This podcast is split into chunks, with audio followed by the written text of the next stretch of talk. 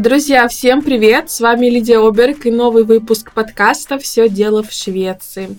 Напоминаю вам, что это подкаст о Швеции, все, что с ней связано, о жизни здесь, о культуре, традициях, об опыте наших ребят, которые также приходят в этот подкаст и рассказывают о том, как они искали работу, как они адаптировались, как они учили язык и что-то из своей сферы экспертности, например, про шведскую бюрократию, про шведские налоги, про работу в офисе и многое-многое другое. Так что обязательно слушайте эпизоды прошлых лет и пишите свои отзывы и предлагайте новые темы для подкаста.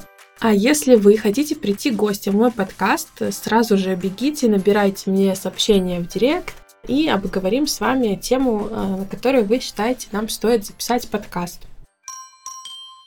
Но сегодня я поговорю о двух вещах. Одна вещь такая маленькая, это будут мои охи и вздохи по поводу изучения шведского. А вторая уже непосредственно эта тема нашего подкаста, это домашние животные в Швеции, ну, в частности, собаки. Давайте начнем с маленькой темы, это охи и вздохи. Тут вот мы с Лерочкой, с моей, э, моим партнером, решили запустить разговорный клуб потому что я знаю, что очень есть большая потребность в том, чтобы э, разговаривать э, на повседневные темы, ну, то есть просто тренировать разговор.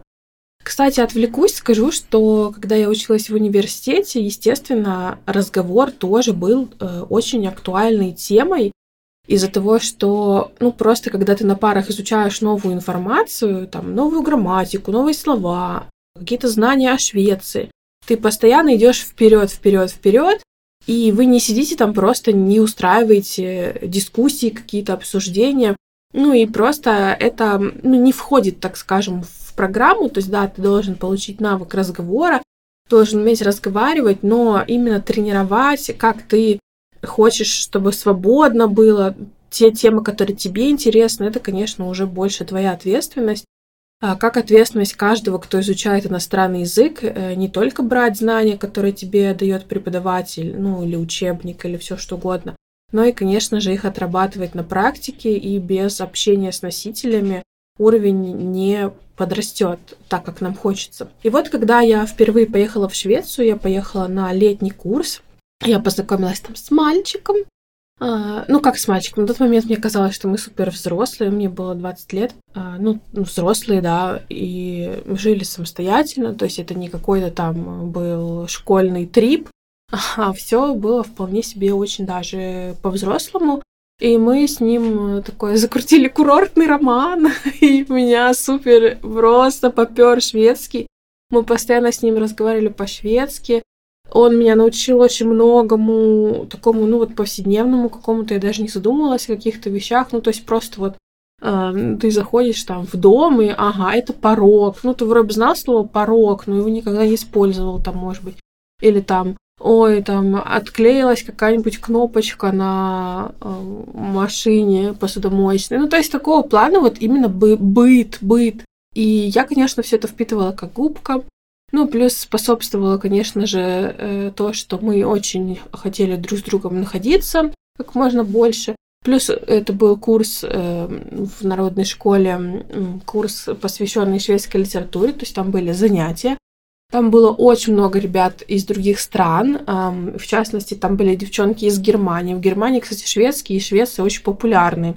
И у нас не было какого-то общего языка, и на тот момент для всех участников интернациональный язык общения был шведский. То есть все изучали шведский, и было очень здорово, потому что ты целый день разговаривал на языке. И настолько сильно у меня пошел разговор, а, ну, то есть просто буквально за 3-4 недели, э, я, по-моему, там было два месяца, что ли, и вот за 3-4 недели просто, ну, это был такой скачок, это как вот в космос ты улетел.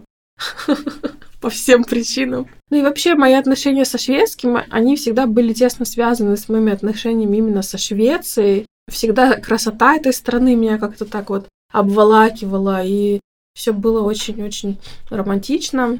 Каждый раз, когда я сталкивалась с вот непосредственно языком, и каждый раз у меня очень хорошо был прогресс виден. Потом, когда я приезжала, например, обратно в университет, и я чувствовала, что мне намного легче заниматься, мне э, больше нравится там читать какие-то тексты, тоже говорить, обсуждать что-то. Ну, мы же тоже ответы какие-то готовили, презентации, то есть устные задания, естественно, были. И вот во мне сохранилось вот это такое романтическое начало относительно шведского языка и того, как ты каждый раз узнаешь какие-то новые вещи. И поверьте, это был не единственный раз, когда э, я ну, сильно улучшила свой язык, вот тот, тот первый раз. Потому что всегда, когда, когда я встречаюсь с реальной жизнью, даже сейчас я узнаю какие-то новые слова. Конечно, амплитуда запоминания или узнавания новых слов сейчас намного, намного меньше, потому что просто я уже очень хорошо говорю по-шведски. Но бывают какие-то понятия э, выскакивают. И когда мы создавали вот этот разговорный клуб, у меня была такая мысль, что сейчас просто все люди за один день все места займут и придут э, туда и будут разговаривать для того, чтобы э, пробовать э, тренироваться. Причем мы обозначили уровень, то есть он не то чтобы для всех, как вот часто бывают такие бесплатные языковые кафе, спрок кафе, туда можно приходить и ну, просто любому человеку разговаривать. Естественно, там, если ты на низком уровне или на высоком, тебе будет нечего делать. Мы обозначили средний уровень для тех, кто уже что-то понимает, что-то говорит, но чувствует себя неуверенно. И все, никто не пришел. Ну, то есть пришли э, в очень небольшом количестве люди.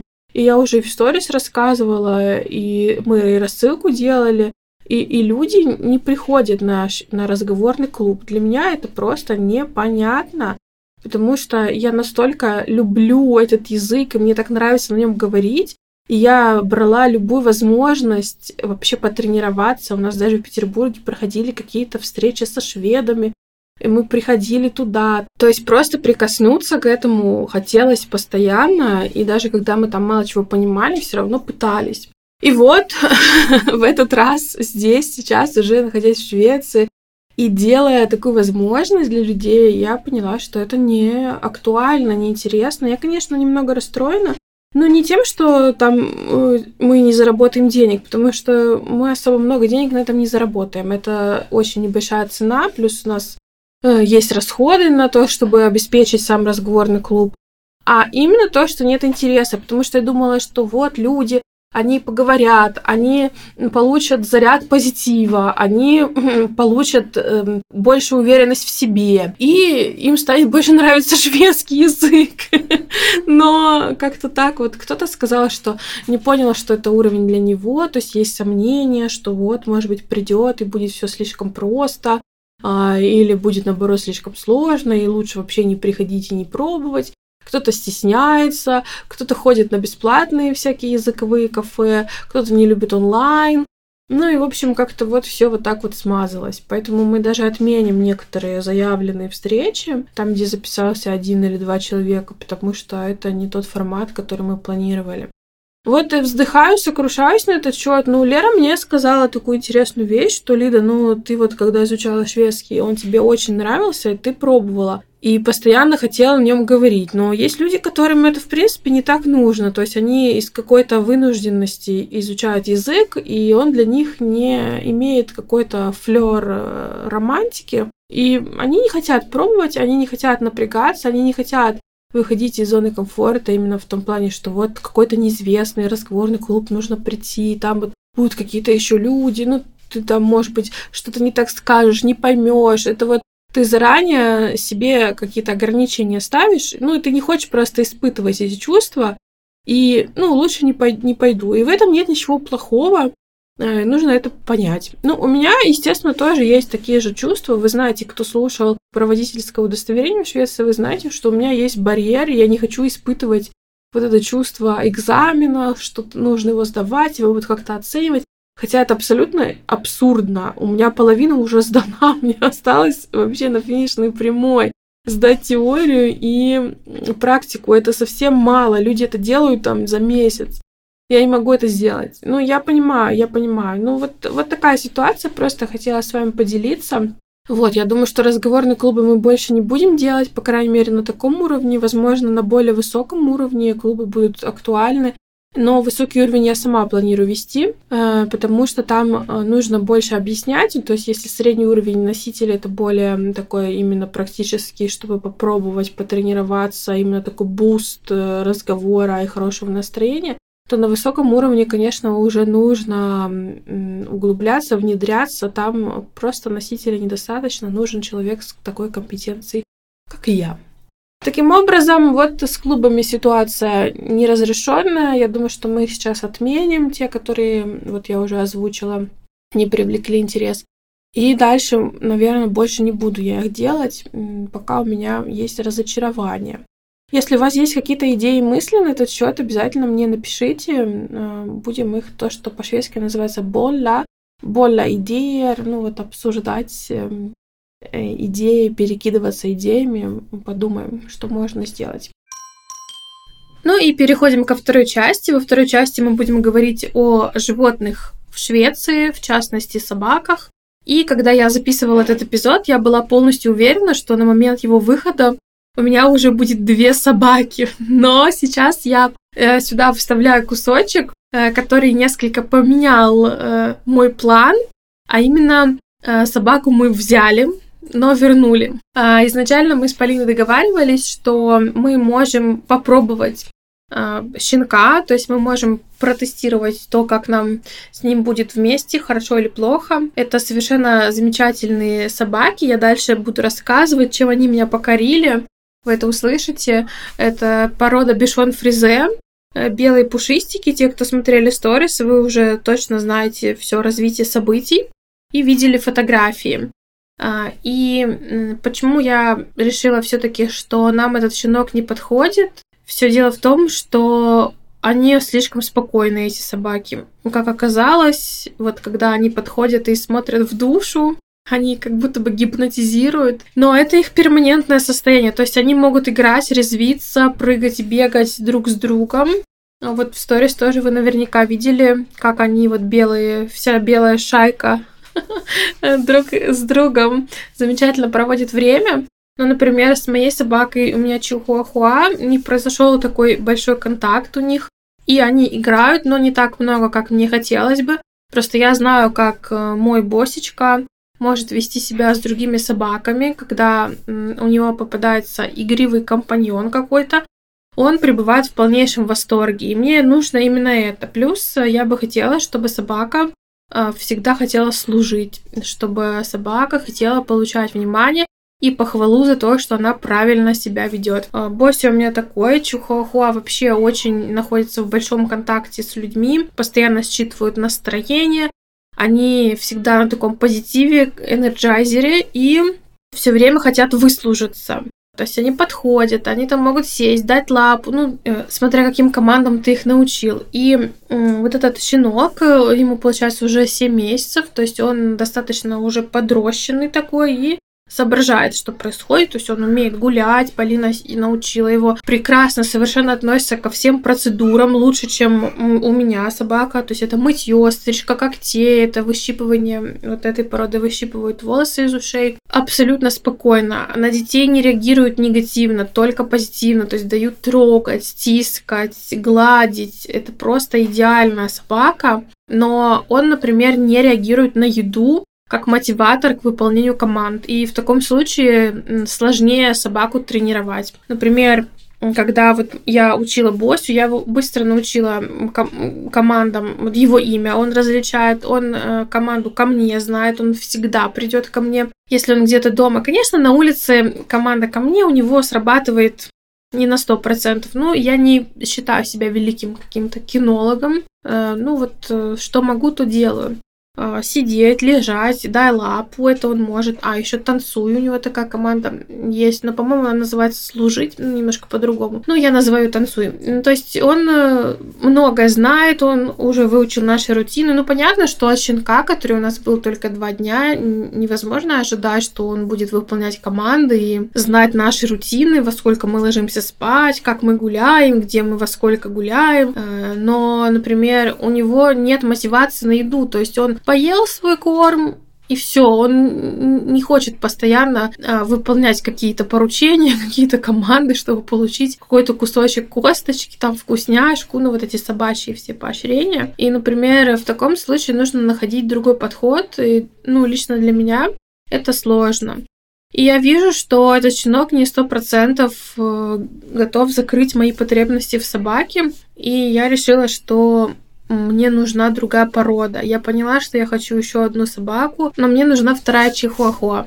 Это просто идеальная собака для меня, и на фоне вот э, другого темперамента я вижу, что у нас э, любовь с моим босичкой. Хотя я достаточно ровно отношусь, я там не считаю собака, это мой ребенок. Ну, то есть э, у меня ровное отношение. И я рассматриваю домашнее животное как э, услугу, скажем так. То есть собака мне предоставляет некую услугу, и я ее люблю, и он меня любит. И мы находимся в отношениях, э, в которых у нас есть некая гармония, но собака, она была выведена для того, чтобы уехать в, в чей-то дом и э, там радовать людей, детей. То есть я выполняю то, что ему нужно. Это прогулки, это игры, это какая-то мотивация, это уход, вся гигиена. Мы его кастрировали, вот мы сейчас будем заниматься его глазом. А, все вот эти ветеринарные условия, ну, мы с ним обнимаемся. Он спит не со мной, он спит на своем месте. Тоже к этому, к этому мы его приучили. И таким образом у нас взаимовыгодные отношения. Мне он дарит много радости, и он всегда со мной. Вот даже сейчас я записываю, не знаю, слышно ли на записи, как он ходит у меня по комнате и немножко своими коготочками стучит. Поэтому э, вот этот э, кусок, где я рассказываю о собаках, он, э, возможно, где-то я буду говорить, что я оставляю этого щенка, но просто это было записано еще до того, как мы с ним провели два дня и полностью его э, протестировали, сделали тест- тест-драйв.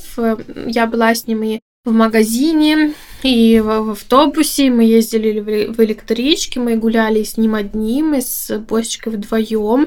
Мы играли, ну, в общем, у него все очень хорошо, это прекрасный щенок, но он слишком спокойный, и вот то, что я говорила, я э, считаю, что мне сложно его тренировать, я не могу найти к нему подход, э, и вижу, что для Боси он э, не так много может дать плане энергии. То есть он хочет полежать, такой как Мишка, чтобы его гладили, чесали. А вот э, игр, игрища он не готов постоянно делать. Поэтому погружаемся в собачий эпизод и слушаем. Если вы смотрели мои сторис на прошлой неделе, вы видели, что я приезжала в гости к Полине, которая нашего босечку летом приютила у нас там была потрясающая история с тем, что у нас сорвался хундевакт, эм, человек, который будет за нашей собачкой присматривать. Это была сестра мужа. Тоже я об этом подробно рассказывала. Ну, все в последний момент получилось. И перед отъездом, то есть в день перед отъездом, э, мы были поставлены перед фактом, и там все было закручено, завершено. И ситуация разрешилась таким образом, что Полина, она живет не так далеко от нашего города, она мне написала в сторис и сказала, что она может взять нашего босечку, у них тоже есть собака, и э, прекрасно она, надеюсь, что она с ним прекрасно провела время, но он с ней абсолютно э, замечательно провел время с ее семьей. И вот я решила к ней съездить в гости. У нее дома а, есть щенки, то есть у них тоже есть собака породы бишон фризе. И заводчица, у которой они эту собаку покупали в свое время, она прислала им щенков а, на продажу, чтобы протестировать интерес на шведском рынке, протестировать вообще а, то, как шведы охотно или неохотно покупают собак из Румынии. Это румынские щенки, у них есть все документы. Но у шведов такое предвзятое отношение, потому что часто привозят контрабандных щенков, собак без документов из Румынии и других стран Евросоюза. Но это, как я поняла, должен быть хороший питомник. И вот Полина а, с четырьмя щенками занималась. Сейчас они уже подросли. Я приехала их навестить и просто влюбилась, потому что это какие-то собаки удивительные. Ну, они выведены, естественно, эта порода одна из тех, которая выведена специально для того, чтобы составить компанию человеку, быть с ним вместе, заботиться о нем и получать от него любовь. Ну, это родственник баллонки, вы знаете, что тоже такая достаточно старая порода. И когда я просто встретила этих щенков, но ну, они большие уже 7 месяцев, э, я перенеслась в какое-то другое измерение, потому что они такие спокойные. У меня есть чихуахуа, и он немножко сумасшедший. Он очень энергичный, он постоянно прыгает, бегает. Он может отдыхать, с ним прикольно можно лежать на диване, в кровати, просто валяться, обниматься. Но когда он, например, э, хочет побегать, он просто очень активно себя ведет, он постоянно лижется, лижет ноги, лижет руки, постоянно требует внимания. А те собаки, они какие-то такие спокойные, при этом они щенки, то есть они тоже игривые, э, тоже хотят получать внимание. И они такие мягкие, такие пушистые, такие белые. И я не смогла. Я хочу еще одну собаку. И, друзья, вот сегодня, когда записываю подкаст, я внесла первую часть оплаты, большую часть за щенка. И завтра он уже ко мне приедет. Это просто дикое решение. Я не планировала заводить вторую собаку. Причем это достаточно дорогое удовольствие, но я не могу. Это эти щенки и вот этот мой щенок, будущий мой щенок, он меня покорил, и я хочу, чтобы вот Чихуахуа, мой босечка, он тоже имел друга, чтобы они вместе были бешеными, бегали и прыгали. И теперь у меня будет два, два ребенка, две собаки, ну, муж пока один. И вот такая у меня супер новость. Я думаю, что те, кто смотрели сторис, в принципе, догадались, что у меня мысли в ту сторону, но теперь это совершенно официально, и я... Я не знаю, у меня смешанные чувства, я чувствую, что это какое-то сумасшествие, но с другой стороны, я чувствую, что это правильно, потому что мне кажется, что моя, наполненность моей жизни, она возрастет. То есть вот как будто бы у меня есть какой-то круг, который я не могу закрыть. А, у меня есть мысли, я хочу еще одного ребенка, но я не могу пока это сделать. У меня, а, вы знаете, проблемы со здоровьем, у меня не налажен быт, в том плане, что у меня не налажены правильные рабочие часы. А, я там часто устаю, то есть это будет не очень справедливо по отношению к моим еще тоже маленьким детям. Им нужно много внимания от меня. Нужно с ними заниматься. Они говорят на двух языках, нужно поддерживать. Я хочу найти им преподавателя по музыке, а, нужно ходить на кружки, потому что у них есть разные способности, которые я замечаю сейчас, и нужно ими заниматься. И вот как будто бы мне вот чего-то не хватает на свою голову, я решила завести собаку. И мне кажется, это так хорошо, это правильно. Как будто бы вот этот круг, который я хочу закрыть, как будто бы он приближается сейчас к тому, чтобы э, закрыться полностью в колечко. И а, что же такое иметь собаку или домашнее животное в Швеции? Давайте перенесемся уже в практическую часть с советами и информацией. Сколько это стоит? Ну, давайте я буду говорить о своих расходах. Это страховка. Домашнее животное в Швеции нужно застраховать. А это стоит примерно 300 крон в месяц, в зависимости от породы, от возраста, от предпосылок, на основании которых вы страхуете животное. Например, у меня щенок, которого я застраховала, ему было 6 месяцев, но для того, чтобы туда входили некоторые процедуры там, с зубами, нужно было его застраховать чуть ли там не в первый день рождения. А, соответственно, что-то в страховку может не входить. Потом, если это определенная порода, то они страхуют при наличии справки от ветеринара. Да, там, возможно, что-то с сердцем, что-то с суставами. Но это нужно уже отдельно читать, отдельно смотреть, и страховых компаний очень много. У меня лично компания Agria, а еще мне советовали Many Pets. Many Pets, э, я посмотрела, у них классный, понятный сайт, так что вот попробуйте их. Второго щенка, наверное, я тоже буду регистрировать в Агрии, потому что просто, чтобы все было в одном месте. А, кстати, э, когда продают щенка в Швеции, его также показывают ветеринару, так называемый осмотр, бесиктнинг, э, который мы завтра как раз будем проходить. Вот мне Полина привезет моего щенка, и мы пойдем к ветеринару, посмотрим его, и это оплачивает заводчик, ну или предыдущий хозяин. И там будут какие-то рекомендации, уже в зависимости от этого это, может быть, возможно, повлияет на цену щенка. Ну, я думаю, что у нас все будет хорошо. Так вот, я сказала 300 крон в месяц. Далее идет корм. Э, в зависимости от веса собаки, у меня маленькая собака, э, пока чихуахуа и бешон фрезы тоже, они небольшие. Я покупаю 12 килограммов корма. По-моему, это стоит что-то 600 крон, около того. 12 килограмм мне хватает на 3-4 месяца. Вот, соответственно, ну, питание вообще абсолютно это недорого. Ну, если у вас большая порода, они, конечно, намного больше едят. А далее это какие-то игрушки, они очень быстро их замускивают, э, затискивают, э, рвут, поэтому, ну, периодически игрушки нужно покупать. Ну, может быть, там крон 100, 150 в месяц как минимум э, нужно тратить. Потом всякие косточки тоже где-то... Ну, я бы так округлила в общей сложности где-то 1000-1200 крон в месяц стоит собака вместе со страховкой. Ну, небольшая такая порода. А далее ветеринарные расходы. А, нужно делать прививки. А, заводчик должен сделать щенкам прививки, и следующие прививки им делаются уже в 12 месяцев. То есть сейчас моему первому псу, боссе, исполнилось 12 месяцев, и я буду делать ему прививки. Стоимость примерно там 700 тысяч крон, и это ставится тоже в паспорт. Плюс всякие вот эти документы типа паспорта, регистрации в шведской организации кинологов. Это тоже дополнительная стоимость, но они одноразовые. То есть, например, чтобы зарегистрировать босечку, Раньше я могла бы послать его документы, заплатить сумму, и он был бы уже в системе, потому что у него есть родословная. Но поскольку он привезен из России, сейчас поставлен стоп на регистрацию собак из России, и он у меня не зарегистрирован, он считается беспородный по документам. А Бешончика я смогу зарегистрировать, у него, получается, э, документы Евросоюза из Румынии, это стоит тысячу крон, мы посмотрели. Но я не буду этого делать. Во-первых, не хочу сейчас платить лишние деньги.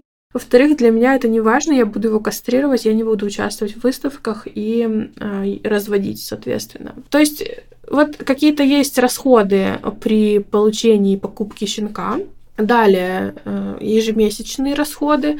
Ну, котик примерно столько же будет стоить э, ну, может быть, поменьше немного, потому что... А у кота же еще вот этот песок э, для туалета, поэтому то на то и выходит. А далее э, разные шлейки, поводки, э, пакеты для какашек. Ну, ну так как я уже сказала, где-то примерно 1000-1200 крон в месяц, если разделить всю эту стоимость. Ветеринарные расходы мы уже сказали, это в начале. Далее, а, если вы обращаетесь к ветеринару, если щенок заболел, что-то с ним случилось, или собака, не обязательно щенок, а, есть так называемый health risk, то есть первая стоимость, которую не покрывает страховка, то есть базовый взнос. В зависимости от ваших условий он может быть 1800 или я даже видела 2400 крон. И уже сверху идет оплата страховки. Поэтому, например, э, если щенок, пора, я называю щенок, но собака поранилась, ему нужно зашить, э, может быть, под местным наркозом, там, лапку, ранку. И прием будет стоить, допустим, 700 крон, и плюс зашить там еще 1000 крон, и в общей сложности это будет стоить 1700 крон. Это вы их будете платить, то есть страховка не покроет, потому что у вас есть вот этот первый базовый взнос, эм, который вы всегда будете платить. Далее, если происходит какая-то серьезная ситуация с домашним животным, то там может быть какая-то нужна операция, наркоз, это будет стоить там от 3000 крон. Ну, я так из головы беру примерно цифры, которые я знаю, то дальше уже будет сверху покрывать страховая естественно. Поэтому с этой точки зрения, конечно, выгодно заключать страховку, потому что цены на ветеринарные услуги в Швеции очень высокие. А мне сейчас нужно отвести собаку, посмотреть глаз, у него так называемый вот этот третий века увеличенное. А, это не опасно, то есть этим можно жить, это можно не удалять, пока эта собаку не беспокоит, но чисто визуально это некрасиво и ну, все-таки э, я считаю, что нужно этим заняться, и я рассматриваю вариант отвезти его в Таллин или в Ригу для того, чтобы э, эту операцию быстренько сделать. Это будет намного дешевле даже с дорогой. Это не входит в страховку, потому что у него это века уже а, увеличено было э, при, вот когда ему было 6 месяцев, при заключении страховки, то есть сейчас ему полгода, вот полгода я пока вот ждала, может быть, оно там как-то уменьшится, изменится, Вот сейчас пришел срок, и вторую собаку я тоже буду кастрировать. То есть первый вот его мы уже кастрировали здесь в Швеции. Это стоило 5000 крон. Вот там у них такой пакет услуг. И глазом они сказали, что они не будут заниматься во время кастрации. Хотя, например, в России мне предлагали, то есть мне говорили, что вот за один наркоз можно выполнить несколько задач, и э, вот собака будет как новенькая. Тут мне ветеринарный врач, который проводил осмотр для заключения страховки, он тоже мне сказал, что обратитесь в какую-нибудь небольшую клинику такого деревенского формата, и они сделают, они могут за одну операцию, за один наркоз, например, там, вырвать молочные зубы, которые остались, и кастрировать. В больших клиниках они это не делают. Они хотят три разных наркоза на три разные процедуры. Ну, кто ветеринар или близко к этому, возможно, вы имеете какое-то более профессиональное мнение. Ну, вот я тоже не с головы это беру. И хочу э, как-то оптимизировать этот процесс, рассматриваю вариант поездки э, вот за границу. Э, в Россию не хочу вести очень далеко. Ну, и я буду не одна, буду, естественно, ехать с детьми. Этот процесс я пока не готова еще провести. Э, буду думать. У меня уже записан Бося на свой осмотр для глаза. Я его все-таки записала здесь, в Швеции. Осмотр у специалиста по глазам. Осмотр будет стоить 2 800 крон примерно. 2800. Поэтому я думаю. А в Таллине вообще вся операция может столько стоить. То есть и наркоз, и все вместе. Далее, что по правилам содержания собаки в Швеции? Смотрите, здесь э, наверняка вы слышали, что, возможно, ваши коллеги на работе или если вы учитесь, ваши одногруппники, одноклассники говорят, так, ну я долго не могу, мне нужно а, погулять с собакой. Или в обед они идут домой и гуляют с собакой. Вот э, если недалеко от работы живут, вот у меня муж недалеко от работы живет, когда меня не было, э, он приходил в обед и гулял с Босей. Э, и это правило в Швеции, то есть собаку нельзя оставлять надолго. Э, часто я слышу такие аргументы, а что, как же людям не нужно работать? Что теперь им не заводить домашнее животное, если они не могут гулять с ним, ну, типа, три раза в день. Вот у людей собака ждет целый день. Вот утром погуляли, и вечером с работы пришли, погуляли. Но в Швеции это не так работает. Да, здесь нельзя оставлять, и не только из-за туалета, потому что собака может, в принципе, пописать и покакать дома. А с точки зрения компании, психологического здоровья собаки нельзя одну оставлять, а потому что ну, ей будет плохо, ей будет грустно. Если она большую часть времени проводит одна, ну, это нехорошо. А с котами такого правила нет, потому что у котов э, своя специфика, но очень интересный факт состоит в том, что в Швеции коты на выгуле. Я вообще об этом не думала никогда, что котам нужно выходить гулять. Я всегда э, расценивала кота как такой пуфик какой-то, который дома спит, ест, э, дерет диван, играет, ну и вообще ведет себя как кот. В Швеции же я столкнулась с тем, что особенно у людей, которые живут в домах, у них коты ходят и выходят, когда они хотят. Причем они могут отсутствовать там и 2-3 дня, и потом прийти поесть. Э, иногда бывает, что ходят в туалет в домашний, хотя они на улице тоже могут ходить.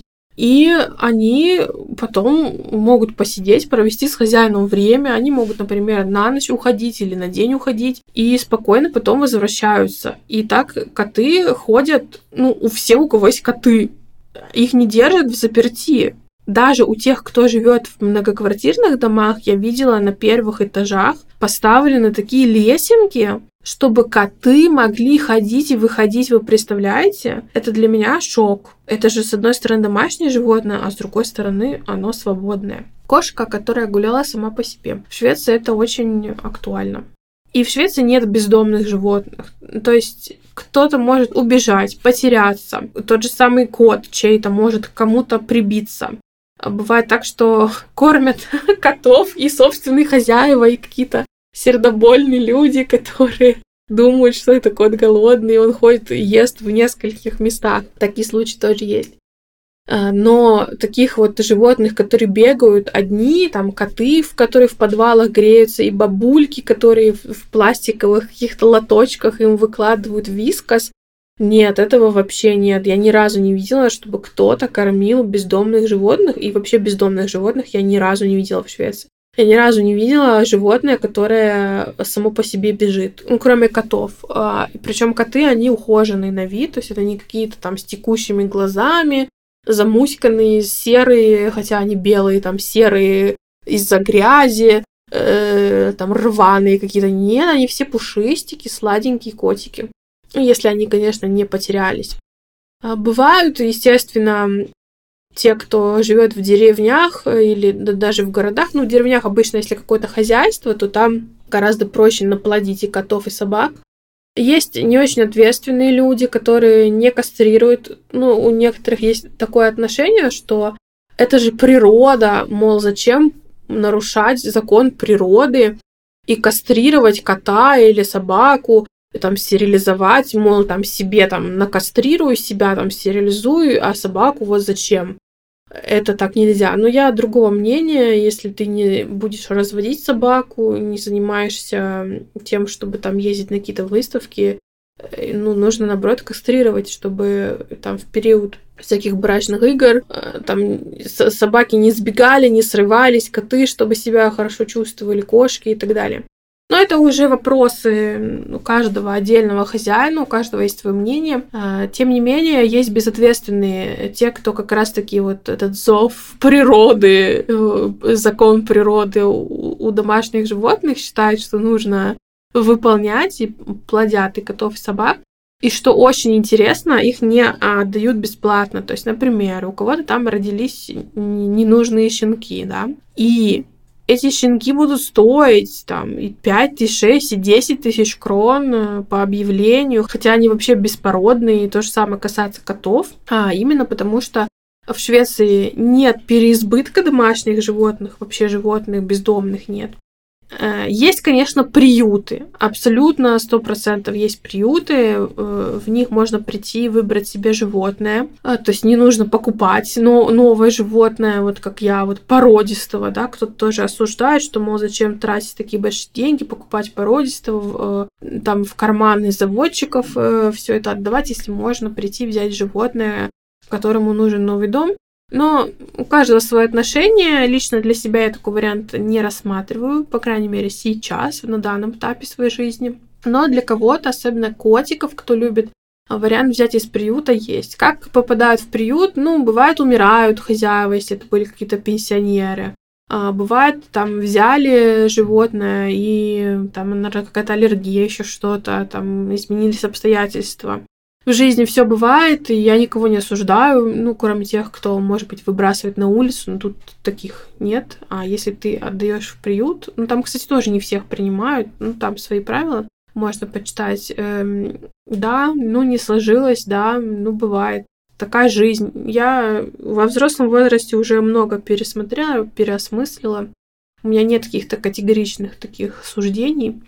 А в общем и целом можно себе найти животное и недорого, и бесплатно, и платно, и как хочешь, и здесь э, с этим, в принципе, проблем нет. Но с другой стороны, если ты хочешь какую-то собаку определенной породы или кота, э, ну вот нравится тебе такая порода, ты всегда мечтал, вот ну ты не можешь из приюта, не хочешь, вот хочешь определенную породу. Э, проблема, здесь есть очередь. Заводчики достаточно ревностно относятся к тому, а, куда попадет их животное. То есть нужно, бывает, вставать в лист ожидания, рассказать о себе. Кто-то принципиально не отдает животных а, в дом с детьми. А, я состою в группе для Чихуахуа, и там периодически есть какие-то дискуссии между заводчиками. Ну, там все могут это читать, участвовать. Но когда заводчики что-то пишут, там периодически есть вопрос, отдаете ли вы семьям с детьми кто-то пишет «никогда не отдаю», принципиально не отдаю, потому что там чихуахуа такая порода, они хрупкие. Да, они хрупкие, но у нас, у нас большой, у нас не стандарт, такой он мясистый, нам подходит. А если бы были совсем малышастики, потому что бывает и по полтора килограмма, то да, мы бы, конечно, тоже сами не брали маленькую такую собаку, потому что, ну, дети есть дети. А, но а, кто-то не отдает, и не только чихуахуа, разные породы. Кто-то э, требует, чтобы уже были собаки, да, кто-то требует, чтобы были какие-то пройденные курсы, там, может быть, определенные условия жизни, там, в квартиру не отдаем, туда не отдаем. Плюс эти собаки стоят очень дорого. Ну, то есть, э, если еще там 7 лет назад можно было купить щенка и за 10 тысяч, за 15 тысяч, сейчас уже цены возросли там и 20 тысяч, 30 и 40 тысяч. Причем э, щенки, которые, по сути, являются метисами, скрещенные породы, вот эти, которые сейчас популярны, лабрадудл и кавапу. Лабрадудл — это лабрадор и пудель, а кавапу — это Кинг Чарльз Кавальер. Это, Кинг Чарльз Кавальер — это, знаете, у Шарлотты из «Секса в большом городе» а, такая милая собачка была с большими глазками кавапу и пудель, да, Кинг Чарльз и пудель. Ну, то есть у них, получается, такой мягкий характер, они умные, у них супер э, нежная шерсть. И получается, что это собаки с ну, в идеале, да, задумка такая, что они вбирают в себя положительные качества, характеристики вот этих пород. Ну, я не знаю, я как, как я к этому отношусь, не знаю. И сначала я скептически относилась, с другой стороны, ну, если раньше как-то новые породы же появлялись каким-то образом, почему сейчас нельзя делать новые породы? Но а это официально непризнанные породы, это щенки скрещенные, и никто не может гарантировать, какой у них будет характер, потому что нет истории длительной разведения этой породы в кавычках. И эти щенки стоят по 40 тысяч крон. Вы представляете, это же, ну, это больше, чем целая зарплата. А в Швеции вообще это огромнейшая сумма. Но это, наверное, даже две целых зарплаты после вычета налога, таких средних. На мой взгляд, это завышенная цена.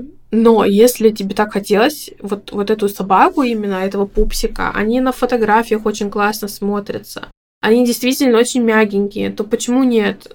Но это создает беспредел э, среди заводчиков, потому что они могут цены ставить, какие хотят.